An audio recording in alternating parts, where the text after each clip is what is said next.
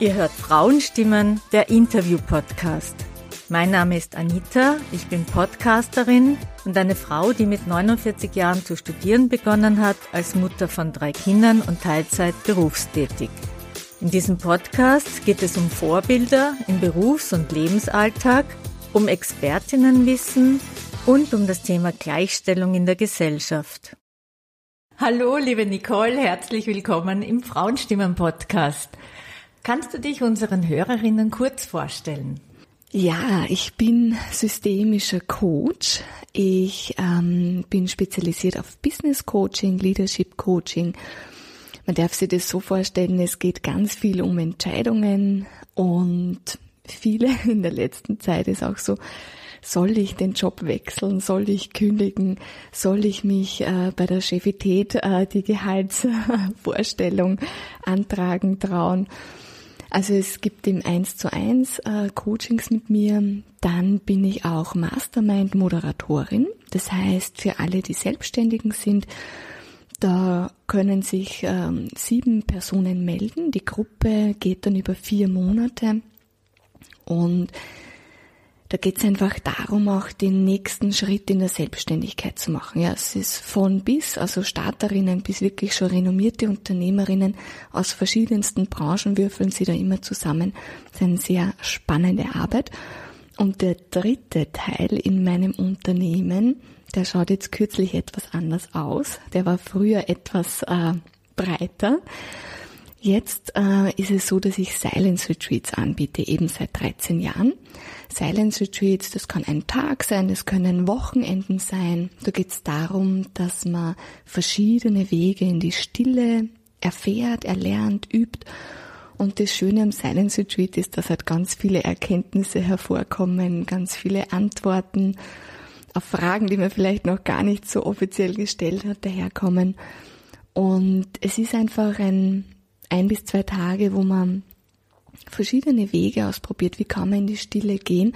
Und es ist auch für Anfänger und Fortgeschrittene geeignet, weil in der Stille gibt sowas nicht. Also die Stille ist für jeden genauso, wie sie sein soll und kann. Das heißt, da sitzen Menschen, die schon viel Meditationserfahrung haben, im Neulingen und jeder genießt die Stille sozusagen. Und warum war das früher größer? Also ich hatte 13 Jahre jetzt ein Institut mit einem einjährigen Ausbildungsprogramm zur Diplom, also einen Diplomlehrgang zur Meditations- und Achtsamkeitstrainerin. Mit Neurologinnen, mit ähm, einer Komplementärmedizinerin dabei. Das heißt, es ist auch darum gegangen, was macht das Gehirn, wenn wir meditieren, wenn wir Achtsamkeitsübungen machen, was macht das mit dem Körper, was kann das, was sagt da die Wissenschaft dazu? Und ja, dieses Ausbildungsprogramm ist jetzt seit ähm, Mai quasi gestoppt ähm, und ja, jetzt darf man noch die Silence Retreats genießen, aber das Programm ist schon geschlossen. Ich bin natürlich auch Speakerin, ganz klar, also für die Themen werde ich manchmal eingeladen. Also ein breit gefächertes Angebot, was es da so gibt bei mir im Unternehmen.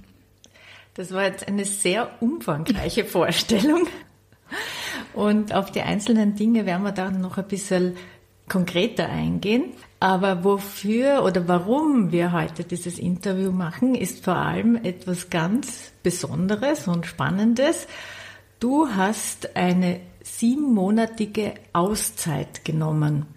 Und ja. zwar beruflich und privat und Social Media. ja, das stimmt. Weil das ist schon gut, wenn du das sagst, wenn man Auszeit nimmt, dann glauben ja viele, okay, man fährt jetzt wohin in den Urlaub und nimmt den Laptop und die Arbeit mit und dann arbeitet man halt mit den Füßen am, am Sandstrand. Das weiß nicht. Also ich habe eine Auszeit gemacht mit der gesamten Familie, also ich habe einen Mann und einen Sohn Sohn war damals fünf und wir haben, also mein Mann und ich waren halt so, wie wir noch 38 waren, so auf der Couch und es ist halt die Frage in mir hochgekommen, was schenken wir uns zum 40er? Ja, weil das ist ja so ein besonderer, runder Geburtstag, was schenken wir uns da?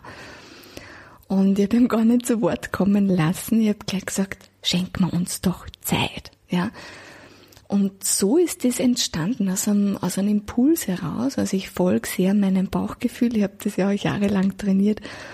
Und auf das verlasse ich mich sehr. Und dann war das klar, okay, das, das könnte funktionieren. Also warum nicht, ja?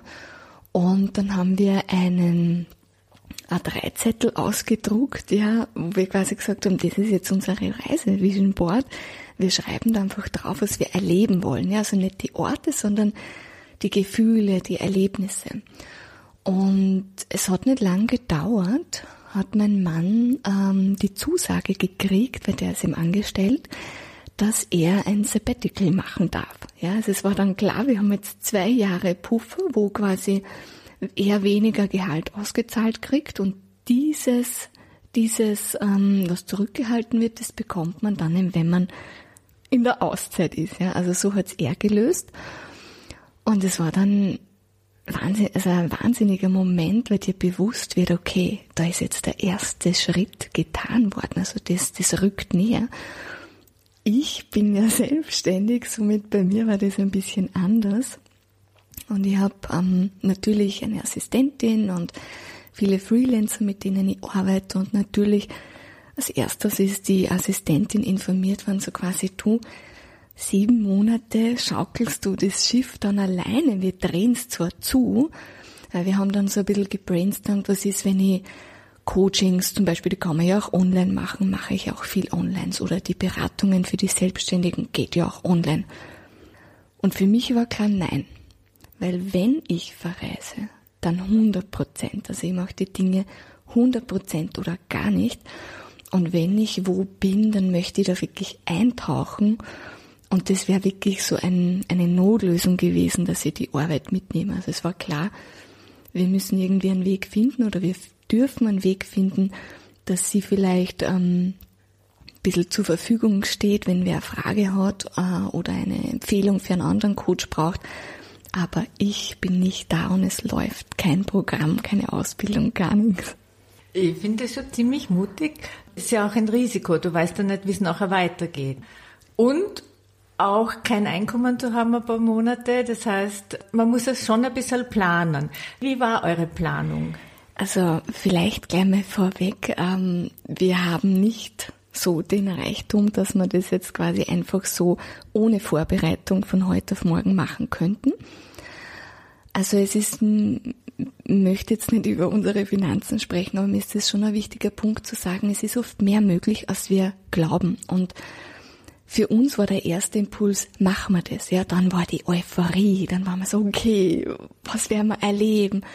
Und natürlich kommt dann ein Punkt, wo dann so ein Gedanke daherkommt, so, geht das überhaupt? Können wir das überhaupt? Ja. Und für mich war der Punkt, also ich bin überhaupt nicht der Zahlenmensch, ähm, aber ich habe mich dann wirklich hingesetzt und habe gesagt, okay, was kostet mir mein Unternehmen, wenn es still steht, im Monat? Und wie viele Monate planen wir weg zu sein und welche Summe brauche ich vorher, damit diesen Puffer quasi abgesichert habe, ja? Weil was danach kommt, da war ich relativ ähm, entspannt zu dem Zeitpunkt. Aber es war klar, okay, diese Summe braucht's, weil man hat eine Webseite, man hat, natürlich hat die Assistentin nicht so viel zu tun, aber natürlich hat sie gewisse äh, Zeiten und Stunden. Und da war halt dann so ein gewisser Satz war halt dann da. Und dann war mir klar, okay, das muss reinkommen, damit wir, damit ich auch äh, fahren kann. Und dann habe ich das losgelassen. Und ich bin immer der Mensch, der die Dinge dann loslässt. Also ich schreibe sie auf, ich notiere es mir, ich hole es äh, in mein Bewusstsein rein und dann lasse ich es los.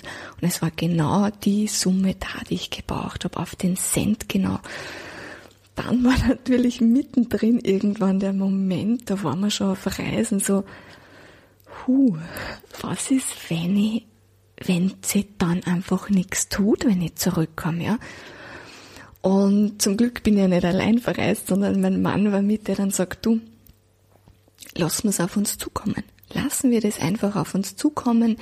Ähm, ich habe meine Vorarbeit geleistet, also ich habe im Vorhinein diesen Mastermind ausgeschrieben mit den Terminen und witzigerweise, ja, also auch diese Ängste oder Sorgen, die dürfen sein. Ich glaube, das ist gut, wenn man sie wahrnimmt, aber es ist gut, wenn man sagt, okay, ich bin jetzt in einem Abenteuer und ein Abenteuer geht nicht mit 100% Sicherheit, die gibt's ja im Leben generell nicht. Und es war wirklich sehr spannend, weil ich bin ja dann schon in Österreich gelandet mit dem Flieger und es hat ja niemand gewusst, außer meine Assistentin. Und ähm, nach drei, vier Tagen ähm, schreibt sie mir dann eine Nachricht und sagt, du, Du wirst es nicht glauben, aber seit du gelandet bist in Österreich, haben wir lauter Coaching-Anfragen.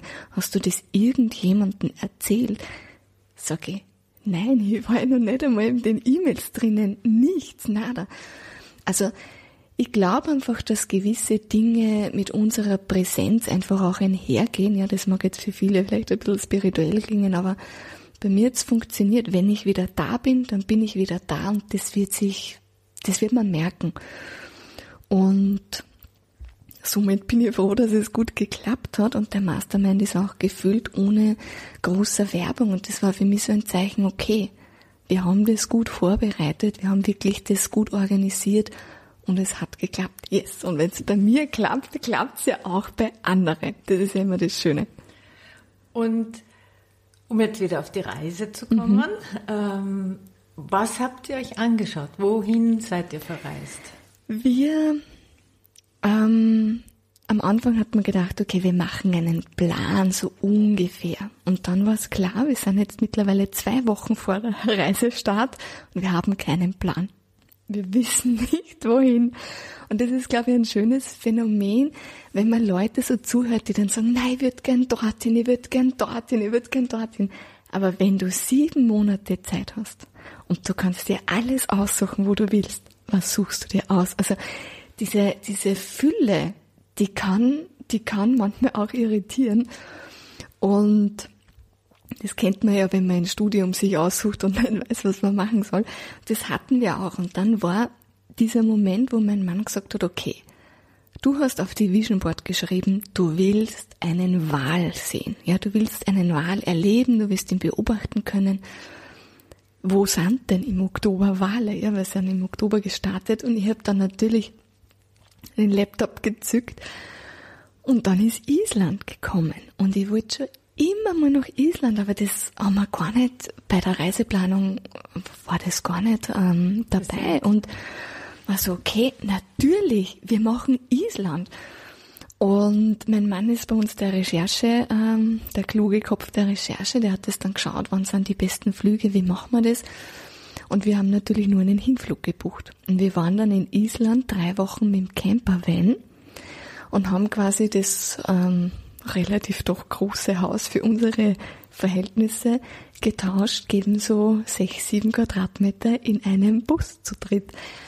Und das ist einfach wunderbar, weil es war natürlich Oktober, Nebensaison, kalt, keine Touristen, wir waren irre lang allein, immer überall allein. Das hat sich dann zu einem Abenteuer entwickelt, weil ähm, es gab ein paar Schneestürme in der Zeit und die Campingplätze waren natürlich großteils schon zu. Also die Island-Kenner, die wissen das. Wir als Neulinge waren da natürlich noch etwas ähm, unerfahren.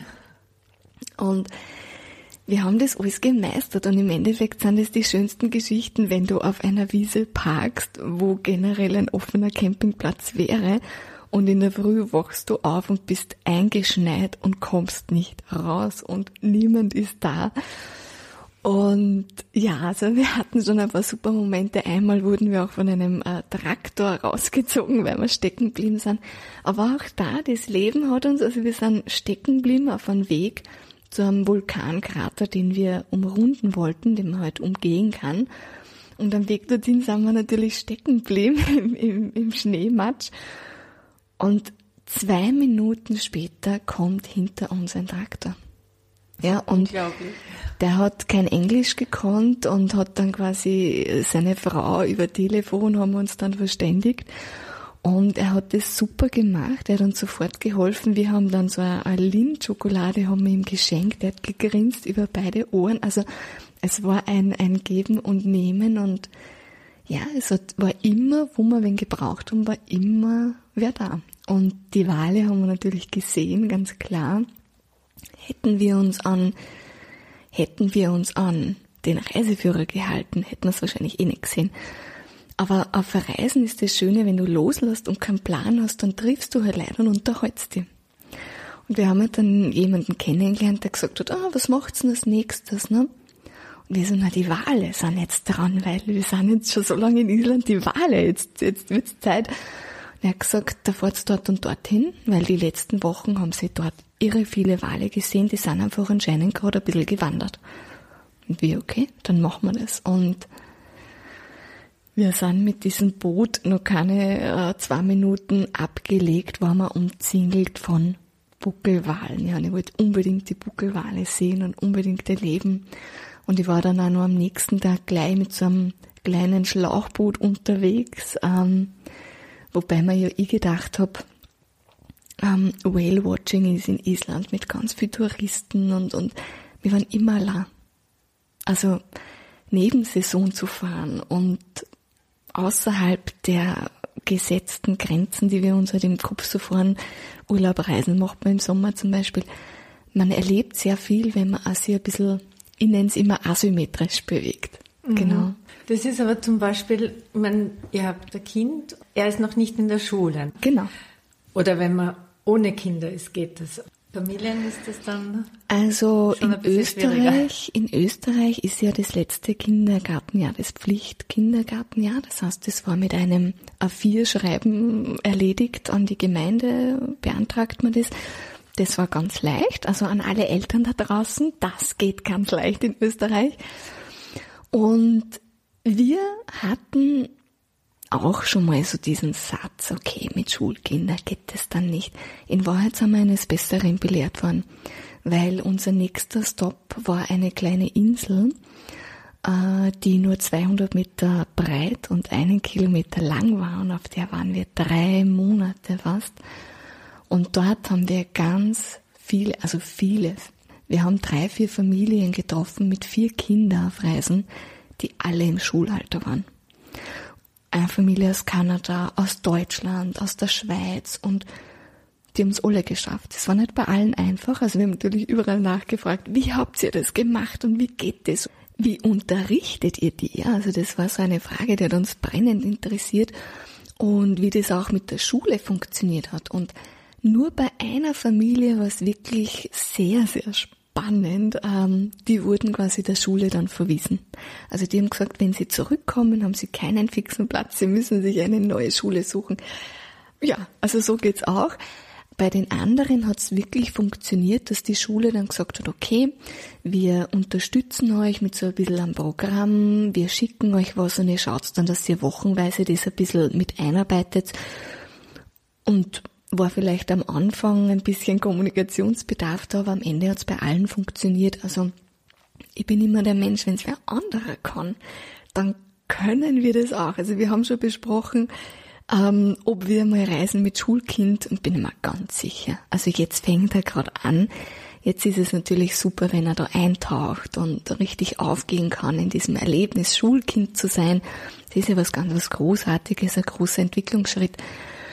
Aber er hat gestern gehört, wie ich mit einer Freundin darüber gesprochen hat, die in Portugal war und die gesagt hat, du fliegst mal mit uns nach Portugal? Und ich so, ja. Und er gesagt, aber Mama, du nimmst mich schon mit, ich flieg schon mit, ja. Also, er ist reisefreudig, er ist bereit, er hat das total positiv abge, äh, abgestempelt und bin mir sicher, dass wir auch ab während der großen Sommerferien mal wo verreisen werden. Ja, es ist nichts geplant, ich würde sagen, es, es kommt sicher auf uns zu und wir werden das dann mit der Schule besprechen und dann wird man einen Plan aufstellen, wie man das macht. Und wir haben ja ein, ein Kind gehabt, das nicht Englisch konnte und der spricht jetzt Englisch.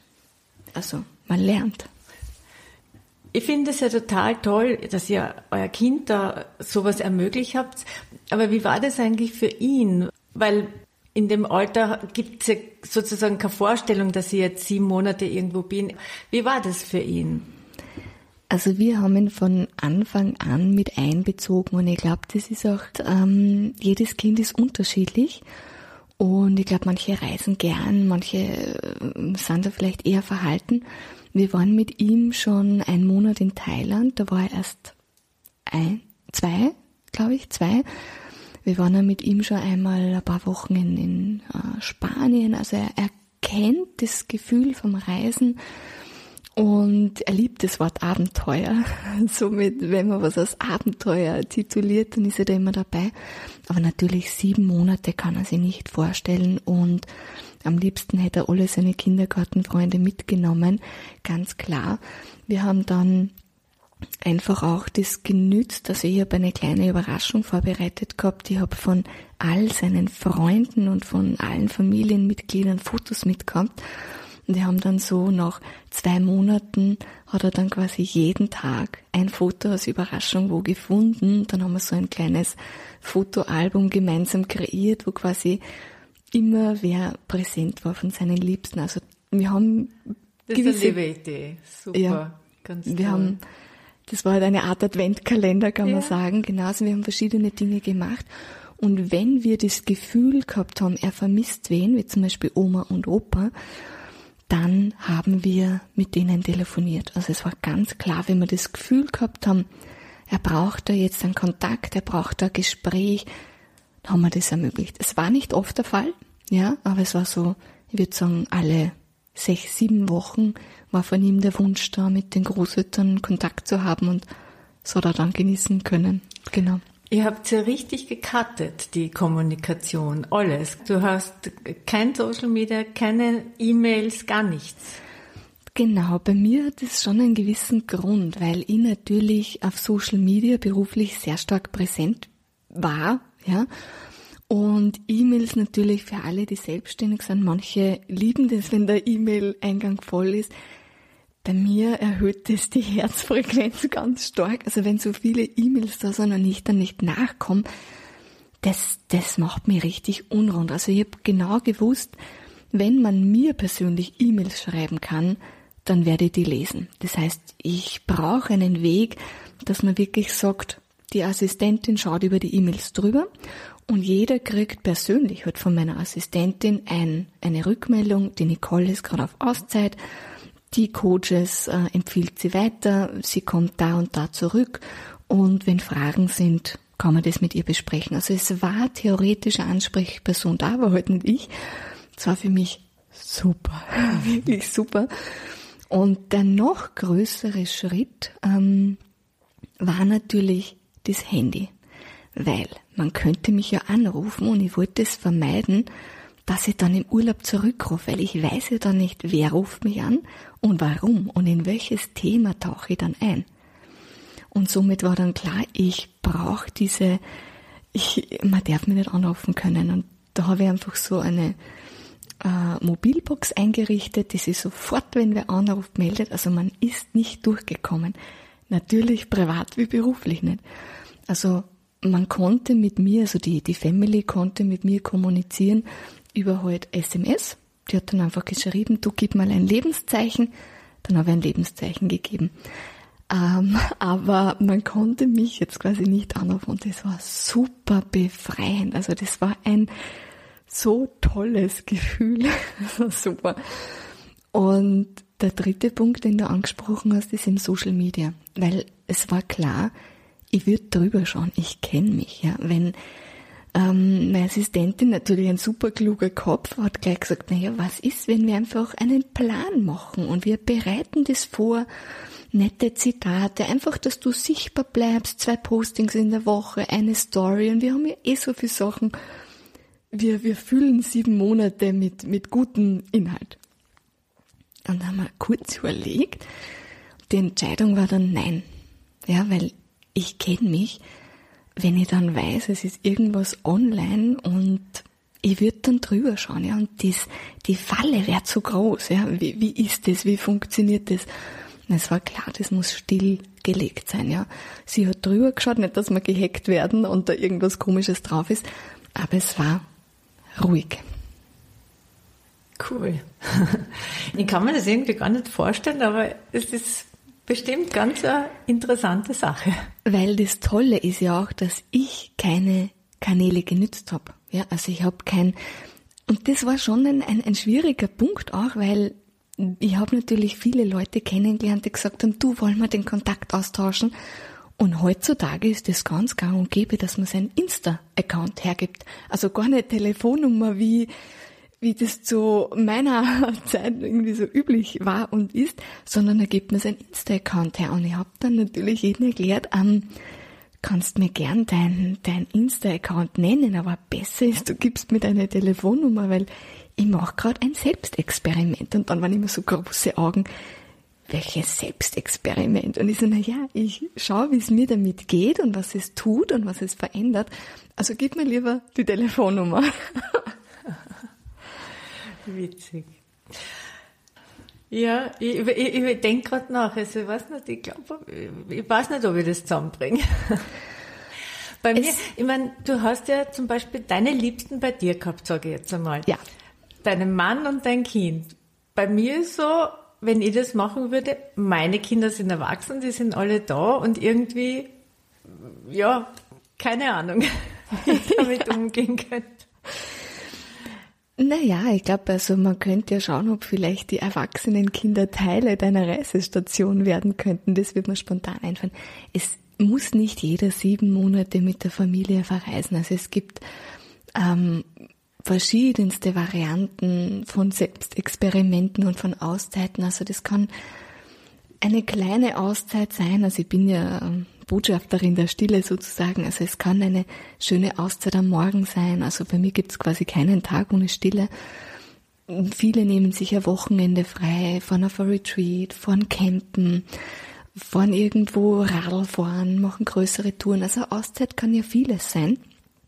Äh, was für mich oder für uns der große Wunsch war, ist einfach, dass wir als Familie 24 Stunden am Tag und das sieben Tage die Woche zusammen sind.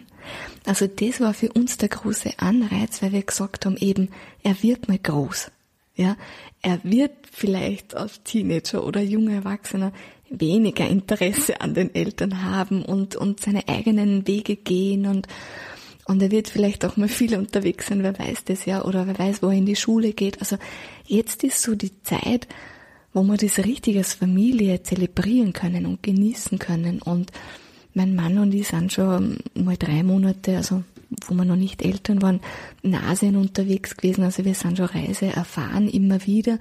Und wir merken einfach diese, wenn wir alle Ablenkungen cutten, dann tauchen wir in ein spezielles Zustand, in ein spezielles Stadion ein. Also bei mir startet dann immer ganz viel Reflexion, ganz viel Persönlichkeitsentwicklung.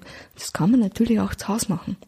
Aber wenn ich diese Ablenkungen eliminiere, ja, dann, dann tauche ich da in eine ganz eigene Welt ein. Ich schreibe dann immer ganz viel, ich habe dann ganz viele Ideen. Und ich bin bei viel mehr Abenteuern dabei, mit meinem Mann als wie sonst, weil sonst bin ich ja oft nicht dabei, weil ich mal auf dem Wochenende arbeite, ja viele Seminare dem Wochenende sind. Und da war es klar, ich kann bei jedem Abenteuer dabei sein und natürlich war auch die Frage, hält die Ehe das, wenn wir jetzt sieben Monate wirklich aufeinander hocken? Das war ganz klar, dass wir da Wege finden, Rhythmen finden, dass das gut klappt. Also es klingt so wie du das jetzt erzählt hast, wirklich sehr, sehr schön. Also, muss ich sagen. Ich glaube, dass die, vor allem viele Paare, die so wie in deinem Fall, so wie ihr seid, junge Familie, die da wirklich, ja, sie was abschauen können. Weil natürlich, also wenn man jetzt sagt, in den letzten zwei Jahren haben ja viele auf Homeoffice umgestellt. Also ja. Also viele Berufe haben ja Homeoffice adaptiert. Und es war bei uns auch ein großer Vorteil, ja, weil mein Mann natürlich eine Stunde in die Arbeit fährt. Und wenn er sich da zwei Stunden Fahrzeit spart, dann kann er viel mehr Sport machen, dann sind wir zeitlich viel flexibler. Und ähm, er hat sich da wirklich eine Flexibilität aufgebaut, die grandios war. Und trotzdem ist er berufstätig und bin ich berufstätig. Und das Kind ist im Kindergarten. Und trotzdem gibt's viel Qualitätszeit, die, wo wir gesagt haben, okay, wir wollen da noch ein bisschen mehr. Und deswegen auch dieses, dieses Abenteuer. Und damit man das natürlich auch schafft, ja, gibt's, glaube ich, viele Strategien für Paare. Und bei uns ist halt immer diese Strategie, was machen wir in der Früh? Ja, wie viel Sport machen wir? Wer macht wo Sport? Also ich bin halt der Typ, der in der Früh aufsteht, meditiert, Yoga macht, ähm, schreibt, Journaling betreibt und er ist eben der aktive Sportler. Ja, das heißt, wir haben wirklich geschaut, dass jeder jeden Tag zu seinem Sportprogramm kommt und das war so unser unsere Strategie, damit die Partnerschaft und die Familienzeit harmonisch läuft, genau. Jetzt fällt mir wieder was auf. Ihr seid ja zu zweit und mhm. dein Sohn ist allein. Ja, genau. Wie ist es dem ergangen? Genau. Wir hatten noch vor der Reise so gescherzt, dass wir gesagt haben, na ja, wir werden ja sicher mal in einem Land landen, ähm, wo es vielleicht einen mehrsprachigen Kindergarten gibt oder so, ja, weil Freunde von uns, die waren einen Monat in Mexiko und die haben ähm, einen Kindergarten kennengelernt und sie waren halt nur, nur unter Anführungszeichen einen Monat und haben dann gesagt, boah, also wenn sie dort länger geblieben wären, also der Kindergarten, der hätte getaugt und sogar deutschsprachig. Und somit war das wieder ein Impuls, man kriegt ja auch so Impulse vom Außen, so Inspirationen, weil wir gesagt haben, na ja, der wird ja nicht sieben Monate bei uns sein. Also wir werden ja ähm, den im Kindergarten irgendwo schicken, aber es war ganz anders. Wenn du, also wir waren ja die ersten drei Wochen in Island und dann waren wir ja auf der Insel. Und dort gibt's viele mit Kindern. Also recht viele Personen hat es auf der Insel ja nicht gegeben, aber es waren viele unter den Leuten mit Kindern auch. Das heißt, am Strand lernst du irrsinnig schnell Leute kennen und auch die Einheimischen, ja, lernst du natürlich, wenn du länger an einem Ort bleibst. Also er war dann sogar wirklich auf Kindergeburtstagen auf der Insel eingeladen. Und also wir waren dort wirklich integriert, vor allem wären wir auf der Insel jetzt nur drei Wochen gewesen, dann wäre das sehr flüchtig gewesen. Aber wenn du wo länger bleibst, wo die Touristen eigentlich so eine Woche bleiben, dann fällst du auf. Somit war man interessant und jeder hat uns angesprochen und dort hat natürlich auch jeder Kinder, ja. Und sogar die Schule, weil wir einen Lehrer kennengelernt haben, hat gemeint, na ja, also er könnte jederzeit, wenn er Englisch gehabt, bei uns den Unterricht mitgenießen. Wir sagen so, ja, mit dem Englisch, da arbeiten wir noch dran. Aber die Einladung wäre gestanden quasi und somit, ähm, haben wir natürlich geschaut, wenn er so Tage hat, wo wir gemerkt haben, okay, die Eltern genügen jetzt nicht, jetzt brauchen wir Kontakt, haben wir sie umgeschaut und haben gesagt, ihr habt Kinder, wir haben ein Kind, ähm, wollen wir die gemeinsam zusammen ja, und dann waren wirklich so tageweise, war eine Woche mit denen, dann waren wieder, genau, wir haben Freunde aus Dänemark gefunden, die haben einen einzelnen Sohn quasi gehabt, die haben sie super verstanden. Also das waren dann immer so wochenweise Highlights, ja, wo wir dann halt mit den Eltern essen waren am Abend oder so und die Kids waren halt den ganzen Tag zusammen und da findet sie immer was. Und das ist auch so eine Geschichte, wenn wir ausgesprochen haben, ich glaube, jetzt braucht er wieder ganz dringend Gleichaltrige, dann war am nächsten Tag wer da. Ich weiß nicht, warum das so ist. Vielleicht sind wir einfach im Manifestieren so gut. Ich glaube einfach, das ist diese selektive Aufmerksamkeit, die ja, wenn man schwanger ist, sieht man plötzlich lauter Schwangere. Wenn man einen Sportwagen will, dann genau. sieht man genau. lauter Sportwagen. Und wenn man natürlich Spielpartner sucht für das eigene Kind, sieht man überall Möglichkeiten. Und ich glaube, das macht unser Gehirn für uns und da können wir uns darauf verlassen, dass das klappt. Sehr toll. Wow. Du hast vorhin gesagt, dass dein Sohn Englisch gelernt hat. Ja, also das war für uns die große Überraschung, weil natürlich haben wir Rätselbücher mitgehabt. Also wir haben wenig Gepäck gehabt, aber wir haben viele Rätselbücher mitgehabt, einfach um ihm da Malen zu ermöglichen, Rätseln zu ermöglichen. Aber auf Englisch sind wir jetzt in erster Linie gar nicht gekommen. Aber auf der Insel natürlich haben alle Englisch gesprochen und jeder hat mit ihm sprechen würden. Woher kommst du? Wie heißt du? Was, was sind deine Lieblingstiere? Was ist deine Lieblingsfarbe? Und wir waren zu der Zeit dort, wo die Fußballmeisterschaft gerade war, die WM. Und somit ist natürlich ähm, um Sport gegangen, um Fußball gegangen und die wichtigsten Dinge haben wir ihm halt gelernt. Und somit hat er jeden Tag ein bisschen mehr und ein bisschen mehr. Und dann ist uns was geschenkt worden, weil wir waren ja dann noch in einem anderen Land. Wir waren dann in Afrika und dort haben wir eine Familie äh, besucht, die mein Mann schon einmal gesehen hat, vor 15 Jahren und das ist ein, ein wunderbarer Zufall, also ein Wahnsinnsgeschenk. Und die sprechen nur Englisch eben. Und uns war klar, wir würden gern durch den afrikanischen Busch gehen. Aber da kann er natürlich nicht mit. Ja, da muss man schon 14, 15, 16 sein, damit das geht, damit man nicht ins klassische Beuteschema fällt.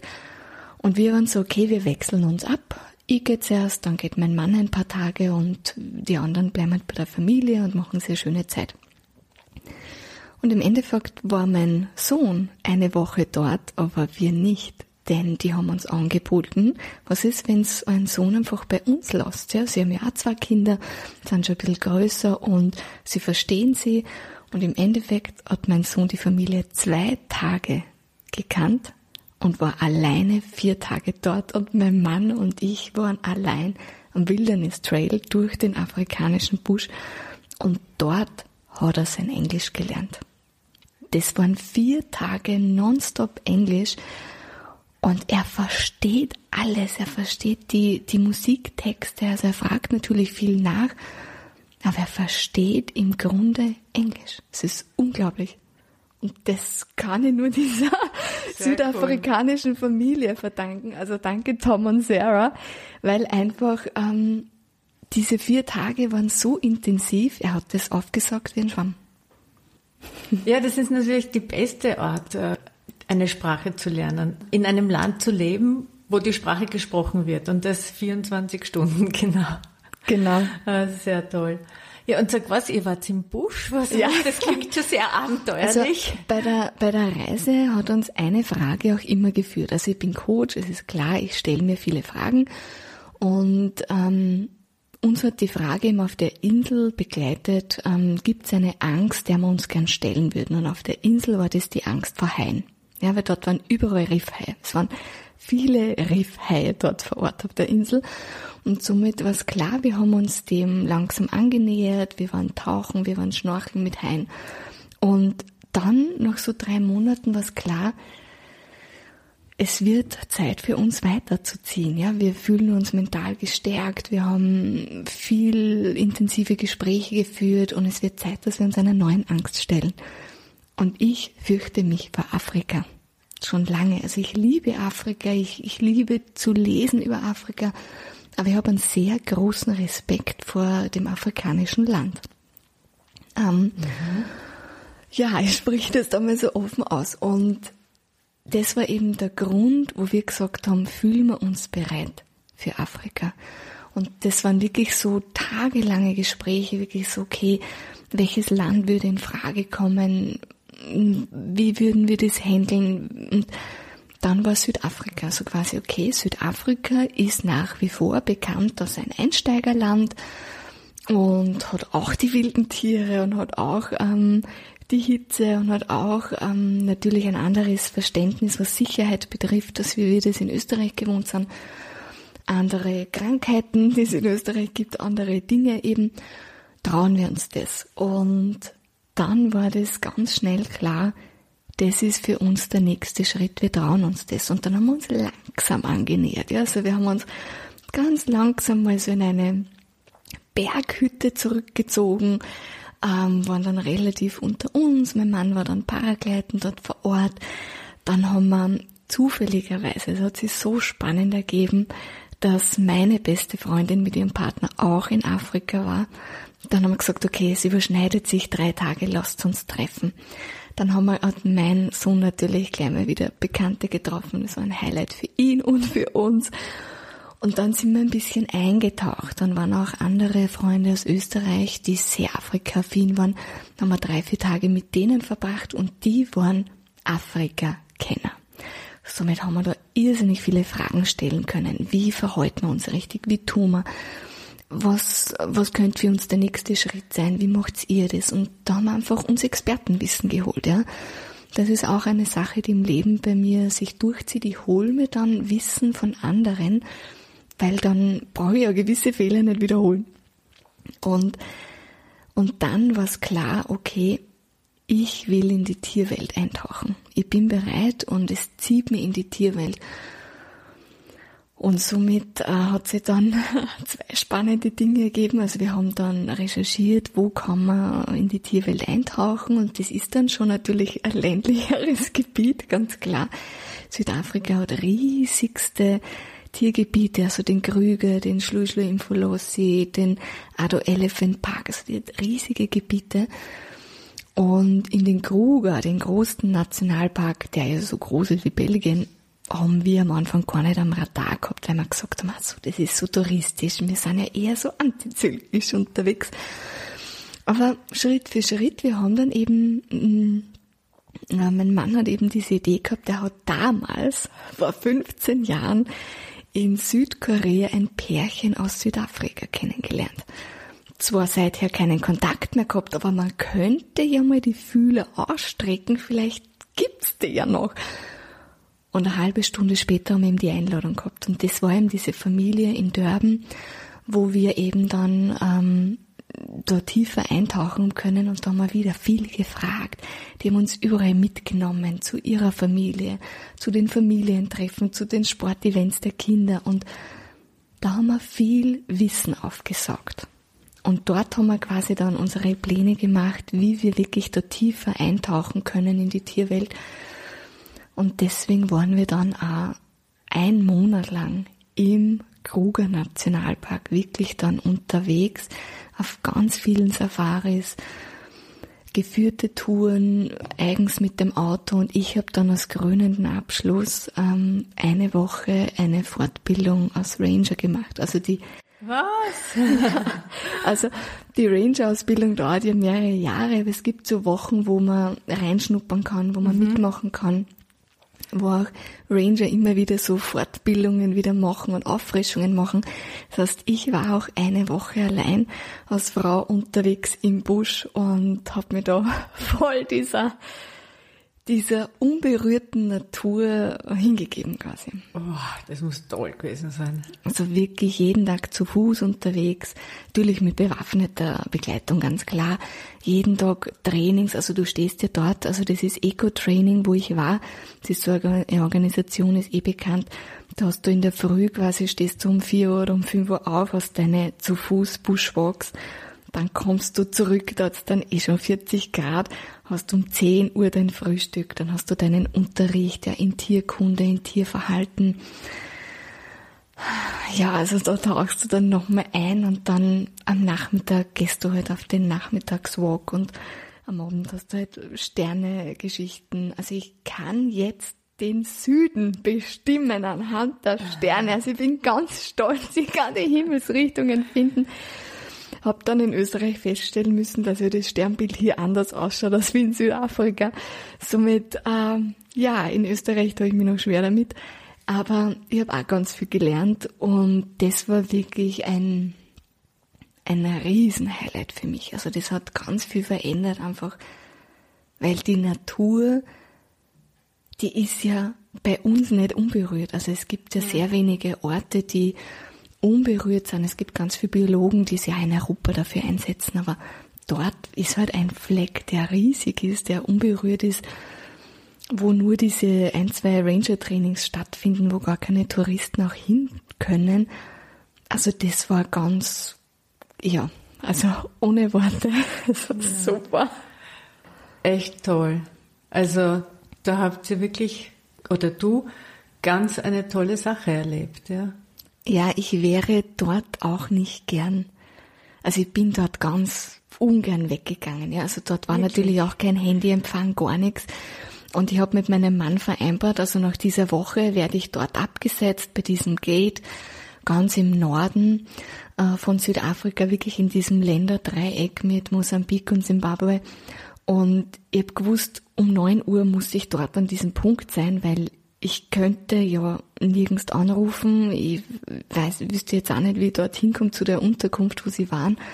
Also ich habe genau gewusst, ich muss dort sein. Und ich habe es probiert, weil ich habe den anderen gefragt, habt ihr da irgendwie Internetempfang? Kann man da auch SMS schicken? Gibt's da irgendwas? Nichts geklappt. Ich hätte gefragt, ob ich länger bleiben könnte. Oh. Also ich, sie hätten auch ja gesagt, ja. ja. Also sie, sie sind da sehr, wir pushen uns immer gegenseitig in der Familie. Wir schauen, dass wir immer viel wenn wo jemand gerade einen Traum hat, das ermöglichen. Aber natürlich, ähm, ich war zum vereinbarten Zeitpunkt und wie mich mein Mann gesehen hat, boah, also, er hat einen Satz gesagt, du brauchst gar nicht sagen, ich kenne mich aus, ich kenne diesen Gesichtsausdruck. Also ich war im siebten Himmel. Ja. Schön. Ja, wirklich sehr schön. Du dreist da jetzt noch. ja, ich fühle mich gerade zurückversetzt. Ah. Ähm, ja, ja. Das, ist, das ist das Tolle, dass äh, wenn man über Dinge erzählt, über schöne Dinge, dann ist das wieder ganz präsent.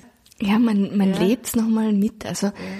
ich habe ja auch ein, da machen wir jetzt einen ganz einen Sprung woanders hin. Ich habe aus dem Grund auch ein Journal mal bei einem Verlag veröffentlicht. Das ist jetzt schon zwei, drei Jahre her. Und da ist genau um das gegangen. Also ich, ich bin ein Mensch, der die schönen Erinnerungen sammelt. Und in diesem Journal, das hat quasi eine kurze Geschichte am Anfang und dann 120 leere Seiten, wo man ein Bild einklebt, eine Überschrift reinschreibt, die, wofür man dankbar ist, worüber man gestaunt hat, ähm, was das Besondere war. Und bei mir ist schon so nach jeder Reise, egal wie kurz oder lang sie war, es verändern sich die Bilder in unserem Wohnzimmer immer, weil ich einfach diese stärksten Erlebnisse, die habe ich gern in einem Bild präsent. Ja, also ich habe auch, um jetzt bei Afrika zu bleiben, bin einem Geparden zu Fuß begegnet.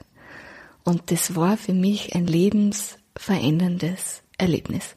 Und das erste, was ich gemacht habe, ich habe noch nicht einmal die Fotos gesichert, alle von, von der Reise, aber das erste, was ich gemacht habe, ich habe mir dieses Bild auf einmal zwei Meter quasi auf eine Leinwand geprintet und das hängt im Wohnzimmer. Das war das Erste, was passiert ist, weil einfach das so ein starkes Erlebnis ist und ich glaube, deswegen funktionieren auch Vision Board so gut oder wenn man ein Ziel hat als Unternehmer oder im Leben, es funktioniert gut, wenn man da ein Bild davon hat. Und ich tue mir halt auch im Nachhinein diese Kraftmomente mit Bildern quasi immer wieder in Erinnerung holen. Spannend. Sehr toll. Wow, was du uns da erzählst. es ist gar nicht geplant gewesen, aber es ist ja, gerade genau. da. Aber das ist auch schön, das so laufen zu lassen, weil das soll kommen. Ja, schön. Das, das sollen wir hören. Ja, möchtest du noch was zu deiner Reise erzählen? Weil ich hätte dann eine Frage dazu. Na, frag, noch. frag. Ja. Wie ist das, wenn man zurückkommt? Ja, also ganz ehrlich, es war für mich, also mein Mann und mein Sohn, die haben sich super leicht getan, ja, also wirklich, also bei mir hat es ein bisschen gedauert oder dauert es fast nur immer an. Ich hab, bin einfach auf der Reise sehr in eine Reflexion gegangen, in eine Beobachtung. Also ich bin da immer sehr am Beobachten, wie machen das die anderen, wie leben die anderen ihr Leben, was gibt's da vielleicht für Muster, für Strukturen, wie gibt's das bei mir, ja, wie lebe ich, wie leben die Menschen, die mich umgeben oder so generell in Österreich. Also ich bin da immer am, am Reflektieren und Beobachten und schaue, ob ich für mich wieder ein Stück weit was verbessern, verändern kann. Und Afrika ist natürlich schon ein Land, das ganz anders lebt wie wir. Ja, also die machen aus wenig ganz viel. Und dieser Satz ist mir permanent so im Kopf herumgegeistert. Die machen aus wenig viel wie machen wir das? Also in, wenn jetzt da bei meinen Klienten schaue oder auch bei mir, wir haben ganz viel Ausbildungen, ja, und brauchen noch immer noch eine, weil das können wir vielleicht noch nicht und da nur Ausbildung. Also wir haben ganz viel und lassen auch ganz viel Potenzial brach, ja. Und das ist mir aufgefallen oder auch das, die, die arge Fröhlichkeit der Südafrikaner. Also die hat mich geflasht, weil ich kenne Asien schon ganz gut, bestimmte Teile, und die sind super freundlich, aber Afrika, so freundlich. Also das war, das hat mein ganzes System gesprengt, wenn du da, weiß nicht, du kaufst fünf, äh, fünf Ananas und die fragen die wirklich, wie es dir geht und die wollen das wissen. Die wollen eine ehrliche Antwort, die gehen in ein Gespräch. Das ist bei uns nicht so. Und was mir natürlich aufgefallen ist, diese verhaltene Stimmung bisschen jammern, ja, das, das kennt man ja schon, ist ja auch okay. äh, würde ich, würde ich verändern, wenn man das kann, würde ich nicht jammern, Optimismus betreiben, aber natürlich ähm, ist es okay, wenn es jemand macht, aber für mich war ganz klar, es gibt eine andere Stimmung in Österreich. Die Wortwahl ist anders, ja, wir sagen oft müssen oder schwer oder schwierig, das ist mir aufgefallen. Und ja, es ist, ja, es waren viele Kleinigkeiten, die so anders waren und wir leben auch mehr indoor. Das ist, glaube ich, auch ein ganz starker Punkt, der mir aufgefallen ist. Diese Kulturen, wo es südländisch ist, wo es wärmer ist, wo es heißer ist, da spielt sich viel draußen ab. Ja, da, bei uns spielt sich viel indoor ab. Ja, und das habe ich versucht, dem zu entgegenwirken, habe mir gedacht, okay, wie kann ich ein bisschen mehr mein Leben outdoor gestalten? Also ich habe von Anfang an meine Morgenpraxis, die auch jeden Tag indoor war bisher, wirklich, es ist unglaublich. Für was hat man eigentlich eine Terrasse und einen Garten? Und habe halt meine Praxis nach außen gelegt, ja. Und jetzt bin ich eh schon wieder ein bisschen schleißiger, jetzt habe ich eh ein bisschen zu viel auf Indoor schon wieder gelegt. Also werde meine Praxis wieder mehr nach außen verlegen, auch das Barfuß. Wir, wir haben immer überall Socken und Schuhe und Schlapfen an. Ja, das hast du auf Reisen nicht. Du hast permanent gehst du barfuß. Ja, und auch das will ich stärker kultivieren. Und ja, also es sind so, so Dinge, so Kleinigkeiten, die sehr auffällig waren bei der Rückreise und natürlich, also was mich beruflich sehr getroffen hat, war mein eigenes Hamsterrad. Ja, und da bin ich jetzt ganz offen, ich habe geglaubt, ich bin als Selbstständige komplett frei. Wirklich. Also ich war so, nein, ich bin ja eh selbstständig, ich kann mir ja alles einteilen, ich kann arbeiten mit wem ich will, ich kann Kunden weiterleiten zu wem anderen, kann mir die Tage aussuchen, die Häufigkeit, den Preis, ich kann alles bestimmen. Stimmt nicht. Stimmt nicht. Also in meinem Fall war ich in einem selbstgemachten von mir aus goldenen, schönen Hamsterrad, aber es war ein Hamsterrad, weil durch diese Jahresausbildung habe ich mir ganz viele Wochen, ich habe das ganze Jahr getaktet gehabt. Also ich habe zwei Jahre im Vorhinein die Studios bezahlt und fixiert. Ich habe die Wochenenden thermisiert, die Abläufe, wann welcher Dozent, Dozentin arbeitet und wann ich arbeite. Das war alles fixiert. Und die Teilnehmerinnen in der Ausbildung zum, zur Achtsamkeitstrainerin, die habe ich ja ein Jahr lang begleitet, mitgetragen, geführt. Das heißt, für mich war klar, da verreise ich nicht recht groß in der Zeit, weil ich bin ja präsent. Und somit habe ich mir schon unbewusst eine Struktur, einen Rahmen geschaffen, das gar nicht meinem Freigeistleben entspricht. Und gar nicht, ja, also es war eingekastelt und das verändert sich gerade. Ah ja. Du hast diese Ausbildung abgeschlossen. Also das genau, ich bin zurückgekommen und ich hatte schon Anmeldungen. Ja, und das war der tricky part, weil natürlich musste ich oder wollte ich jeden persönlich anrufen, der die Ausbildung schon fixiert hat, sich angemeldet hat und genau, ich habe jeden angerufen und gesagt, dass es mir eben wirklich leid tut. Ähm, und trotzdem schließe ich jetzt die Ausbildung für ein paar Jahre, weil es gerade nicht passt für mich. Und es haben alle positiv reagiert. Also ich habe mir urgefürchtet davor. Ja, also Tag der, der vielen Telefonate war ich schon nervös und die Stimme ganz oben und schon ein mulmiges Gefühl im Bauch.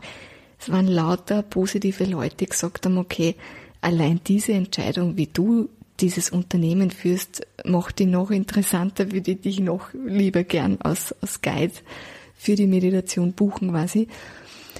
Und für mich ist es jetzt klar, beruflich möchte ich es mir auch mit mehr Freiheit und Flexibilität gestalten. Also es muss nicht so frei sein wie auf der Reise, dass man keinen Plan hat, nur One-Way-Tickets bucht und nichts äh, ja, plant, Natürlich kann man sich bei mir einen Coaching-Termin ausmachen und der steht ganz klar.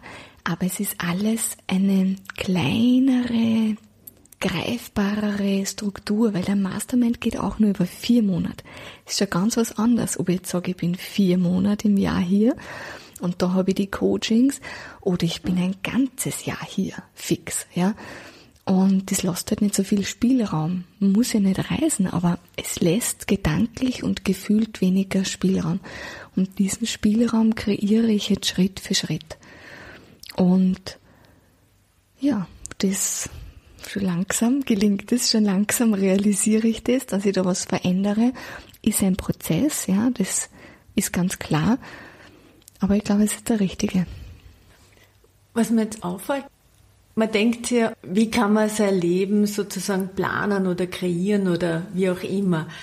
Und das, was du beschreibst, also ich, ich erkenne jetzt in unserem Gespräch, dass diese Freiheitsliebe und Reiseliebe bei dir schon lang vorhanden ist, weil du erzählt hast, dass du äh, öfter mal am Monat weg warst. Und jetzt ist es eigentlich eine große Auszeit geworden, die dich ein Stückchen näher bringt zu dem, wie du leben möchtest. Und das finde ich extrem toll, ja, wenn ich mir das ja.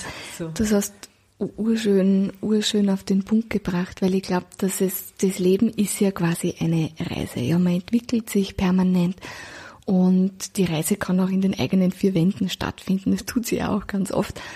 Und wie du eben sagst, ich hab, ich hätte das Gefühl vorher schon gehabt, dass ich weiß, wer ich bin und mich gefunden zu haben oder wie man das auch immer nennt. Aber natürlich jetzt wieder ein Stück mehr in einem ganz speziellen Bereich den Beruf mir so forme, wie es mir von der Persönlichkeit noch idealer entspricht. Weil ganz viele sagen, sie performen am besten, wenn sie eine Struktur haben ja, dann wäre mein Modell jetzt gar nicht so günstig für dich. Genau.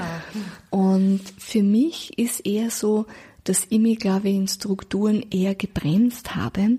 Und je freier ich bin, desto mehr kann ich, kann ich da einfach in meine Kraft kommen und desto mehr kann ich auch bieten für meine Klienten, weil ich bin ja quasi, mein, mein Produkt bin ja ich und meine Erfahrung und mein Wissen, genau. Genau. Sag, weil du dieses Mastermind erwähnt hast. Was genau passiert da? Magst du uns da kurz was erzählen? Also, ich habe, wie ich begonnen habe, selbstständig zu werden, habe ich nicht einmal gewusst, was ein Mastermind ist oder wie man das schreibt. Das einmal in einem Buch gelesen, da war ich aber schon so fünf Jahre oder sechs Jahre selbstständig, dass man das quasi haben muss. Man braucht ein Netzwerk und einen Mastermind. Und ich habe mir dann natürlich so ausprobiert und habe nicht das Passende gefunden, habe nur nicht gewusst, was ist das Passende für mich. Und irgendwann, und das ist ein, ein, ja auch ein Muster, das sich in mein Leben durchzieht, wenn ich im Außen nicht das Passende finde, dann probiere ich selber, ja, und habe dann einfach Kollegen, Kolleginnen, die auch selbstständig waren, aus ganz unterschiedlichen Bereichen, einfach angerufen, habe gesagt, ich mache was, ich nenne das Mastermind, ähm, das machen wir jetzt nur für uns, wir erzählen das niemandem, da braucht niemand einen Mitgliedsbeitrag oder so zahlen, das machen wir nur für uns und wir treffen uns einfach einmal im Quartal und einer hat einen Pitch, der steht mehr im Mittelpunkt und dann kümmern wir uns mehr um den, aber wir schauen, dass jeder sich austauschen kann, wo steht man, was braucht man. Und dieser Mastermind hat mein Unternehmerin-Sein komplett verändert weil ich erstens gelernt habe, auszusprechen, was als Unternehmerin bei mir nicht funktioniert, mich hervorzuheben und zu sagen, das hat gerade richtig gut funktioniert, drei Monate, wie oft sagt man das schon? Ich habe Gleichgesinnte gehabt, wo man wirklich offen sprechen kann, wo wirklich cooles Feedback kommen ist, auch Kritik. Da ist auch gekommen, du, wie du dein Social Media führst, das gefällt mir eigentlich gar nicht, das passt eigentlich gar nicht zu dir. Also es sind, es sind tolle Impulse gekommen und natürlich auch, was ich ja überhaupt nicht am Plan gehabt habe, dass wenn du mit sechs Personen ein Mastermind hast, dass du dir ein ganzen Netzwerk zur Verfügung hast. Weil natürlich ist jemand hergekommen aus dem Mastermind und hat gesagt, du, wieso bist du nicht Speakerin? Und ich war so, hm, ich kann das gar nicht, habe keine Ausbildung dafür, warum jetzt Speakerin? Und er hat gesagt, du, ist okay, war nur so ein Gedanke. Und dann, nach ein paar Monaten wieder, du, warum bist du nicht Speakerin? Warum moderierst du nicht irgendwas mehr? Und so bin ich dann überhaupt zum Speaken gekommen. Das war ein Impuls von außen. Und irgendwann war natürlich dann bei meinen Klienten, beim Coaching habe ich das immer wieder mal erwähnt, habt ihr ein Netzwerk? Seid ihr gut abgestimmt? Wie ist es? weil natürlich auch in den Beratungen bei Selbstständigen ganz oft kommt, ich kann mich mit niemandem austauschen. Ich habe eher Personen, die in Angestellten-Situationen sind. Ich habe niemand, ähm, den ich mich da so einfach salopp austauschen kann. Und ich dann natürlich sage, für das gibt's Netzwerke, große, kleine, Masterminds, das, da gibt's online, in Echtzeit, da gibt's so viele Modelle. Und deswegen biete ich jetzt immer auch eigene an. Und jetzt haben wir zum Beispiel gerade an das nur mit Frauen, ist auch ganz speziell, mal nur Frauen in einem Mastermind zu führen. Und das ist, es, ja, es macht so einen Schwung, es macht so eine Motivation. Und es ist so eine geschlossene Gruppe, wo jeder wirklich teilt, was Sache ist, wo jeder jeden pusht und was einfach so, ja, wie so Domino-Effekte einfach bringt. Und das war bei mir so und es ist irgendwie so, ja. Ja, eine gute schön Sache sehen. und das mhm. setzt du um. Sehr toll. Ja, Netzwerke, das äh, gegenseitige, wie du sagst, pushen und, und Tipps oder einfach einmal Feedback zu geben von jemandem, der was versteht davon, das kann man auch nehmen. Ja. Und es ist ja mein Klientel, das muss man jetzt auch ehrlich sagen, sind ja zu 80 Prozent Frauen. Ja, somit ist, ist meine Klientenblase sind eher Frauen. Und somit es ist schon sichtbar, dass sich viele Frauen da schwer tun, ob es jetzt beruflich ist oder im, im eigenen Unternehmen, Dinge zu fragen. Ja, also selbst wenn sie schon wüssten, was sie brauchen oder wer vielleicht der richtige Ansprechpartner ist, es gibt oft so ähm, eine Hürde, eine Zurückhaltung. Und diese Dinge kann man halt ähm, ja, trainieren. Und ich selber war genauso. Und mittlerweile bin ich ein bisschen lockerer mit meinem Mundwerk. Noch nicht dort, wo ich hin will, ja. Aber es, es fällt mir schon leichter, Dinge anzusprechen und Dinge zu erfragen. Weil äh, ich habe ähm, eine Zeit lang über Social Media habe ich diesen Satz immer gepostet. Wenn du den Mut der ganzen Welt für einen Tag für dich zur Verfügung hättest, was würdest du tun? Ja. Und das habe ich so in den Seminaren und das war immer so ein, zwei Jahre, hat man das richtig begleitet und ich habe die Ergebnisse gesammelt. 90 Prozent sagen dasselbe. Und das hat mich nämlich wirklich überrascht. 90 Prozent haben gesagt, wenn sie den Mut der Welt hätten, sie würden einfach sagen, was sie sich denken und das wirklich nonstop und einfach gerade heraus. Und das ist der Punkt. Ja, es gibt ganz viele Dinge, wo wir uns einfach das nicht noch nicht trauen. Ja, wirklich sehr, sehr spannend. Von deinem Silent Retreat, magst du uns auch noch kurz erzählen? Also die Stille ist einfach, ja, das ist irgendwie so meine Sache, die mir Kraft gibt, ja. Somit ist es klar, dass ich das irgendwie beruflich auch umsetzen wollte. Also ich war ganz viel auf Retreats früher. In meinen Anfängen war Schweigeretreats, zehntägig, war sogar Dunkelretreats.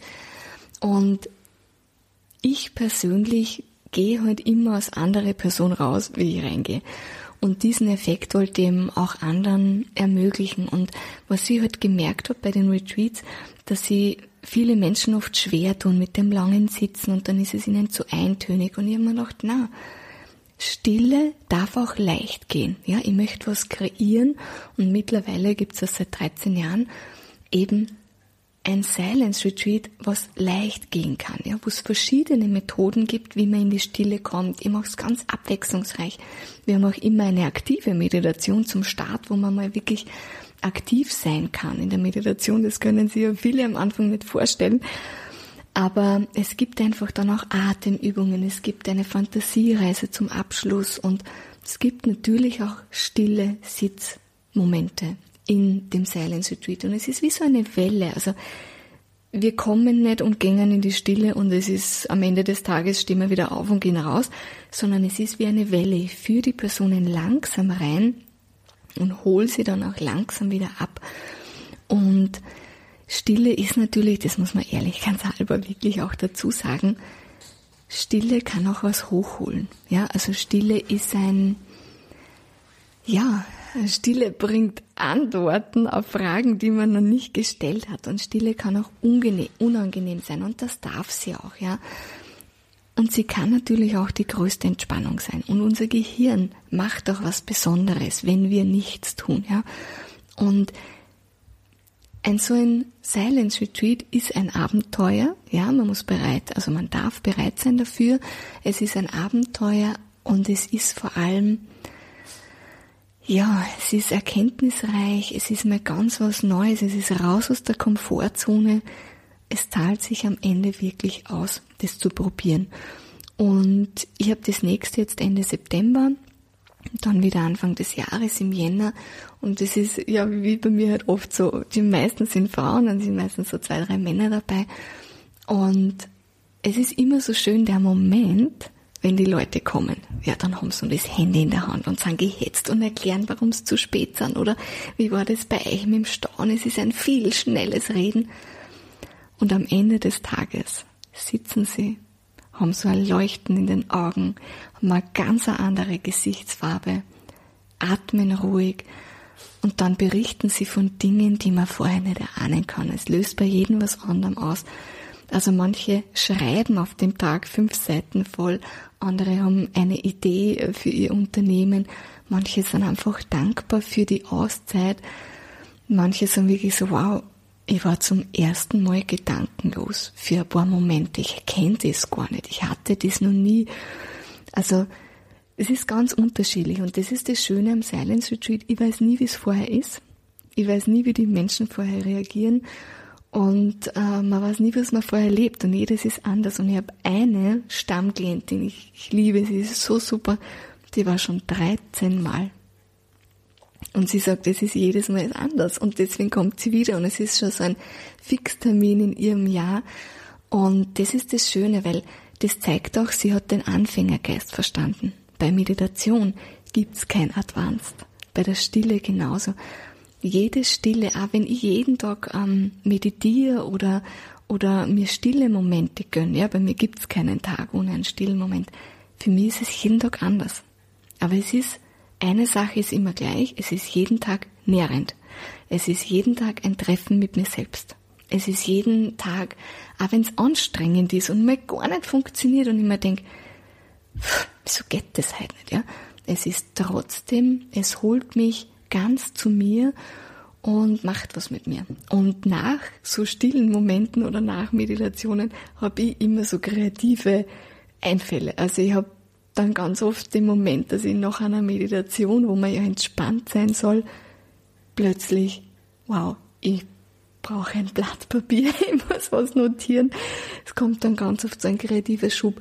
Also Stille hat einen besonderen Effekt auf mich, das ist ein Teil vom Leben und wenn ich auf meiner Matte sitze, dann weiß ja jeder, okay, bitte die Nicole nicht stören, die ist da jetzt ganz bei sich und das wird auch familiär voll akzeptiert. Aha, interessant. Weil es natürlich gewohnt ist, also alles, ja, was man täglich ja, ja, macht. Also ich habe nicht einen Ort, also ich bin auch da nicht so die Strenge, die sagt, ich habe einen Ort, der ist jeden Tag zur selben Uhrzeit immer gleich. Es funktioniert bei ganz vielen, ich gebe das ja auch als Tipp, ich habe drei Orte so im Haus verteilt, einen im Outdoor und die anderen indoor, wo ich sage, jeder, der meditieren will, Yoga machen will, sehr Ruhe haben will, das sind die Orte im Haus. Und die werden auch nicht wirklich für was anderes groß genützt. Und somit ist es klar, wenn jemand dort auf dem Ort sitzt oder liegt, dann ist das halt wie so ein safe, silent space. Sehr toll. Wie oft machst du sowas? Also ich also für mich, Silent die Silence Retreat ist, ich sag so drei bis viermal im Jahr. Mhm. Genau. Und ja, das ist so gut für Einsteiger und auch gut, sich zu vertiefen und das, das mag ich dann, genau. Und das passt auch für mich von der Häufigkeit. Ja, ich habe ein wunderschönes Seminarzentrum aktuell in, in Hollerbrunn, wo ich das mache, weil es hat zwei Gärten. Und das merke ich aber den Leuten, wenn sie so tiefe Erfahrungen machen oder sie was schleift im Inneren, ja, dass sie gern dazwischen an die Freiluft äh, wollen und so ein paar Schritte draußen gehen. Und es ist auch witzigerweise bei dem Silence Retreat, wir essen ja auch gemeinsam in Stille. Und es gibt kein Silence Retreat, wo nicht irgendjemand sagt, also das Beste war das stille Essen kein Smalltalk beim Essen, einfach in Ruhe essen. Die Sinne sind gepusht beim Essen. Ja, man schmeckt anders, man riecht anders. Und ja, also es sind so, so lustige Momente, ähm, die sich dann wiederholen, auf die ich mich immer dann schon freue, wenn so ein Retreat ist. Also es wird gar nicht gesprochen. Nein, am Anfang zur Einstiegsrunde, klar, zum, wie, wie so ein bisschen der Rahmen ist, wie es funktioniert, wie jeder heißt, so ein bisschen zum Kennenlernen.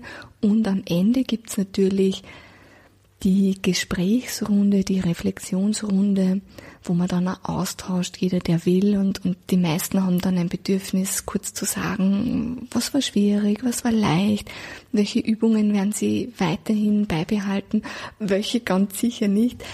Und ich habe dann immer diesen, diesen Spruch, ich, ich liebe ihn, ist eine Meditation nicht dein Freund, dann ist sie dein Lehrer, ja, weil natürlich nicht jede liegt einem. Ja, ich zum Beispiel, Gehmeditationen, das, das, das hat mir ein Weißgut gebracht. Also Gehmeditationen in diesem Retreat, wo ich Teilnehmerin war, das wollte ich nie.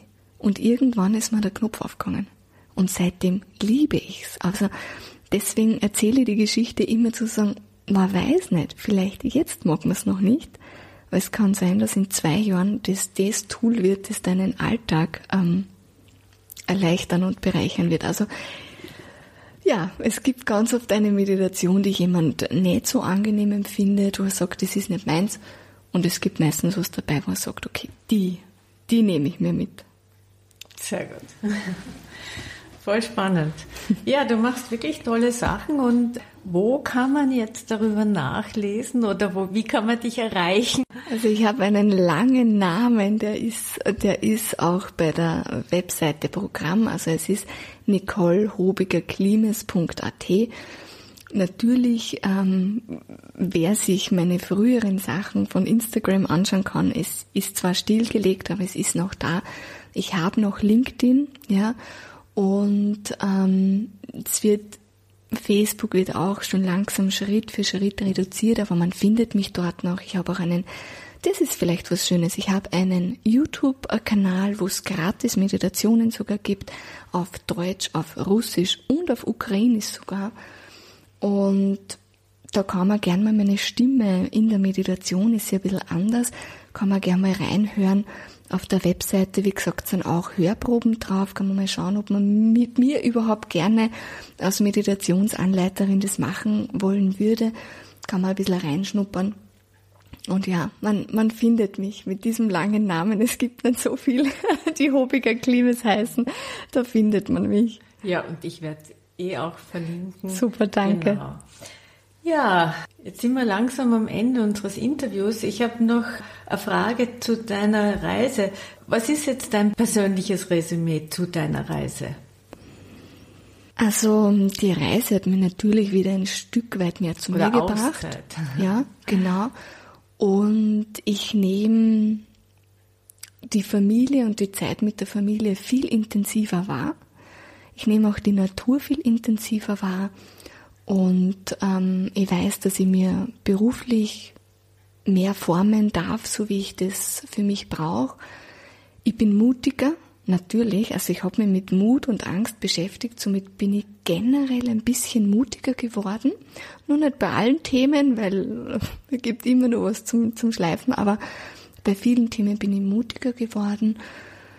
Und ja, diese, diese Verbundenheit mit der Natur und mit den Tieren, das hatte ich so vorher noch nicht gekannt. Ich bin zwar Waldviertlerin und, und kenne Natur, aber diesen intensiven Effekt, also die Natur duldet mich, aber ich war nicht richtig verbunden mit ihr. Und da merke ich also, Natur ist ein ganz, ganz großer, neuer, wichtiger Part im Leben. Ja, das habe ich mir gedacht, weil du das auch sozusagen auch wahrnimmst, den Unterschied so. Also die Verbundenheit zur Natur und hier ist es doch ein bisschen anders wieder. Genau, und wenn, wenn ich immer so wirklich viel im Kopf habe, wo ich gar nicht weiß, wohin mit diesen Gedanken, bin ja auch ein Kopfmensch, bin ja auch nur ein Mensch, und mir wirklich jetzt eine Meditation ähm, nicht richtig erscheint, dann gehe ich in die Natur dann bin ich nachher auch anderer Mensch und dann setze ich meine Meditationspraxis dran. Also ich habe dann schon so meine Tipps und Tricks, wie ich mir es leicht mache. Die Natur ist da ein guter Freund. Sehr gut. Und hast du einen Tipp für äh, all diejenigen, die jetzt vielleicht auch daran denken, so eine Auszeit zu machen? Also ich höre natürlich ganz oft den Satz, bei mir geht es nicht, weil, ja, oder boah, das wäre toll, aber. Und das höre ich wirklich oft. Und ich glaube, die wichtige Frage ist, würde man es wollen? Ja, weil wenn man eine Auszeit machen will, eine Reise oder ganz egal was, würde man es wollen. Weil wenn man es will, dann gibt's ganz viele Menschen, die das schon mal gemacht haben. Und da gibt's Wege, wo man sie erfragen kann, wie hast du das gemacht? Wie viel hat ihr gebraucht? Wie habt ihr das vermieden in so einem tollen Land wie Island, dass da euch nicht die Budgetkasse ausgeht? Ja, wie, wie habt ihr das gemacht? Oder wie teuer ist das Land oder das Land? Was gibt's da für Tipps und Tricks? Also ich glaube, wenn man es machen will, dann gibt's genug Menschen, die man vielleicht so um, ja, um, um deren Wissen fragen kann. Und dann gibt's immer einen Weg. Es gibt immer einen Weg. Sehr gut. Ein guter Schlusssatz. Es gibt immer einen Weg. Ja. Liebe Nicole, ich habe jetzt eine Abschlussfrage. Und zwar möchte ich zum Thema Frau sein, dir eine Frage stellen, die für andere Frauen auch hilfreich sein kann, weil es sie dazu anregen soll, das eigene Ich zu hinterfragen. Und die Frage, die ich da an dich habe, ist, wie definierst du für dich deinen Wert als Frau? Also, es ist eine der besten Fragen, die mir je gestellt worden ist. so wie man vorweg. Wow, den Wert als Frau. Also ich als Frau mh, mm, würde sagen, ich bin sehr feinfühlig, sehr herzlich, sehr empathisch und all diese Dinge machen mich sehr kraftvoll, machen mich sehr, machen mich sehr stark, ja. Ich bin feinfühlig genug, um zu wissen, wenn ich wo nervös bin und äh, smart genug, es trotzdem zu tun. Sehr gut. Vielen Dank. Liebe Nicole, herzlichen Dank für dieses tolle Interview. Du hast ganz eine tolle Sache erlebt und ich denke und hoffe, anderen jetzt oder vielen anderen Mut gemacht, es dir nachzumachen. ja. Ich glaube, es packen schon ganz viele die Rucksäcke. Ja, genau. okay, vielen, vielen Dank. Dank. Das war Frauenstimmen, der Interview-Podcast mit Anita, wo ihr spannende und interessante Frauen kennenlernt und Denkanstöße zum Thema Gleichstellung bekommt. Hat euch das Thema gefallen? Dann erzählt doch anderen davon. Ich freue mich auch, wenn ihr die Folge auf Facebook oder Instagram teilt oder anderen vom Frauenstimmen Podcast erzählt. Danke euch fürs Zuhören. Bis zum nächsten Mal.